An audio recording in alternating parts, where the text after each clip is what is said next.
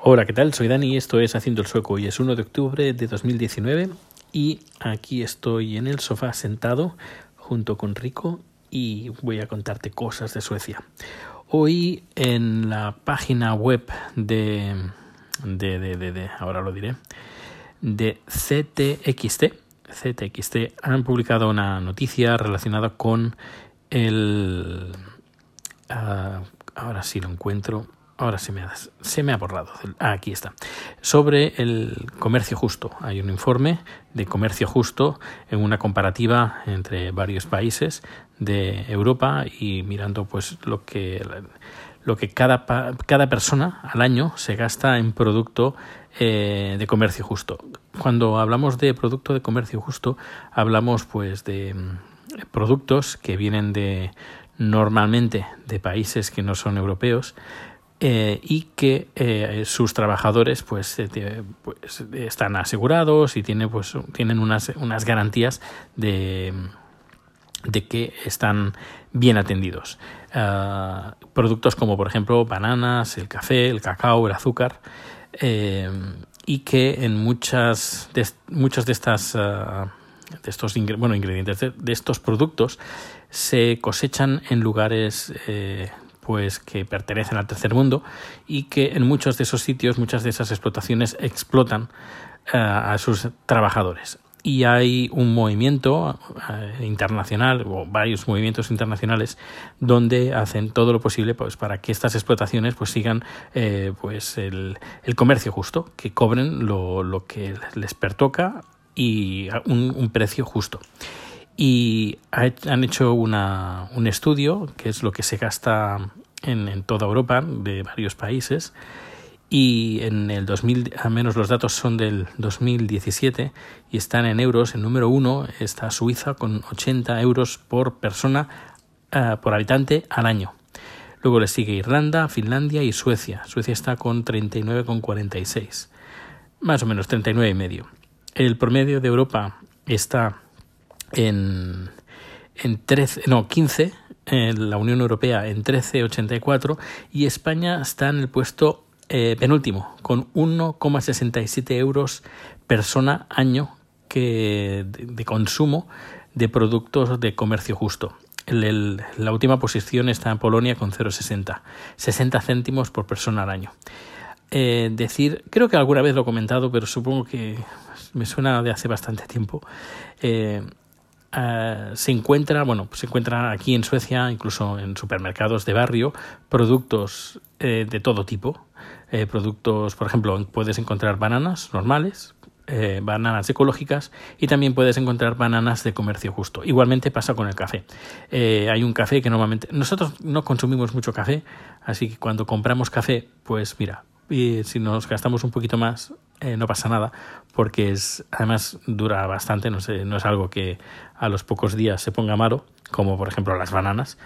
Eh, bueno dependiendo del número de bananas que, que, comas al día que aquí en Suecia he de decir que la banana es yo diría que es la fruta número uno de más más vendida. Eh, pues eh, pues bien el café que, que estaba comentando como no, no consumimos mucho y compramos de una marca creo que es sueca Uh, donde el café está eh, también es de comercio justo y, está cosechado por, por mujeres. Eh, es una, una, especie de cooperativa.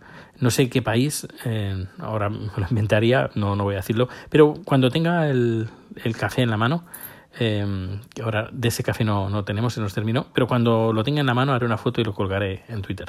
Aquí es normal, aquí es normal que, bueno, si puedes uh, gastarte un poquito más en algo eh, sin, y además estás ayudando a la gente, pues eso se agradece. Eh, no solo eso, sino, por ejemplo, detalles. Eso no es comercio justo, pero eh, para que veas cómo en, Suecia se hace bastante en ayudar a otros pueblos. Eh, por ejemplo, en el, durante el Melody Festival y también durante el Festival de Eurovisión eh, se ponen dos, no, sobre todo el Melody Festival, el, el Melody es el programa concurso del, con el cual seleccionan al cantante del Festival de Eurovisión. Es un concurso que se lleva celebrando desde los años 60, es incluso es, tiene más audiencia que el Festival de Eurovisión, número uno, todo el mundo lo ve. Eh, pues bien, puedes votar a los artistas mediante dos números de teléfono. Un teléfono que creo que cuesta, te cuesta la llamada o el mensaje, perdón, eh, como 20 céntimos o algo así, y luego otro que te cuesta como un euro y pico, y la diferencia eh, va a, una organización que normalmente para, para niños, ah, niños en países del tercer mundo o asociaciones o organizaciones también por el estilo.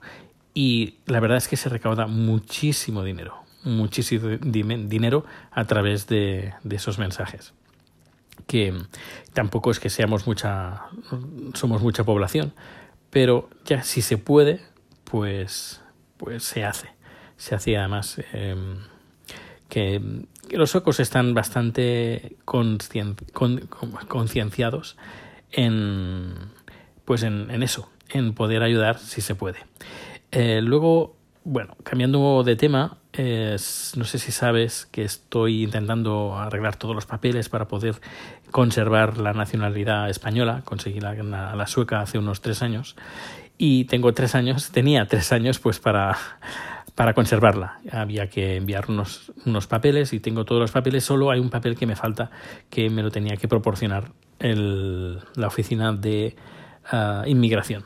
Pero mirando la página web eh, he leído que eh, están muy están hasta arriba de trabajo y que a lo mejor pueden tardar hasta tres meses y claro he llamado a la embajada les he dicho el percal y me han dicho pues que puedo uh, llamar uh, o puedo contactar con Skateverket que es la oficina de hacienda y que me den un personal bebis que sería un informe diciendo dónde vives y que te apunten en el papel o que me apunten en el papel la fecha que es lo que necesita la embajada para poder conservar la nacionalidad española, la fecha la cual me, me otorgaron la nacionalidad sueca. Y con ese papel ya estaría, ya estaría todo listo. Ya lo tengo todo, incluso que me llegó muy bien, bastante rápido, más rápido de lo que me imaginaba, eh, la partida de, de nacimiento. Pues, pues bien, pues nada, un número cortito y en el siguiente os cuento más cosas. Hasta luego.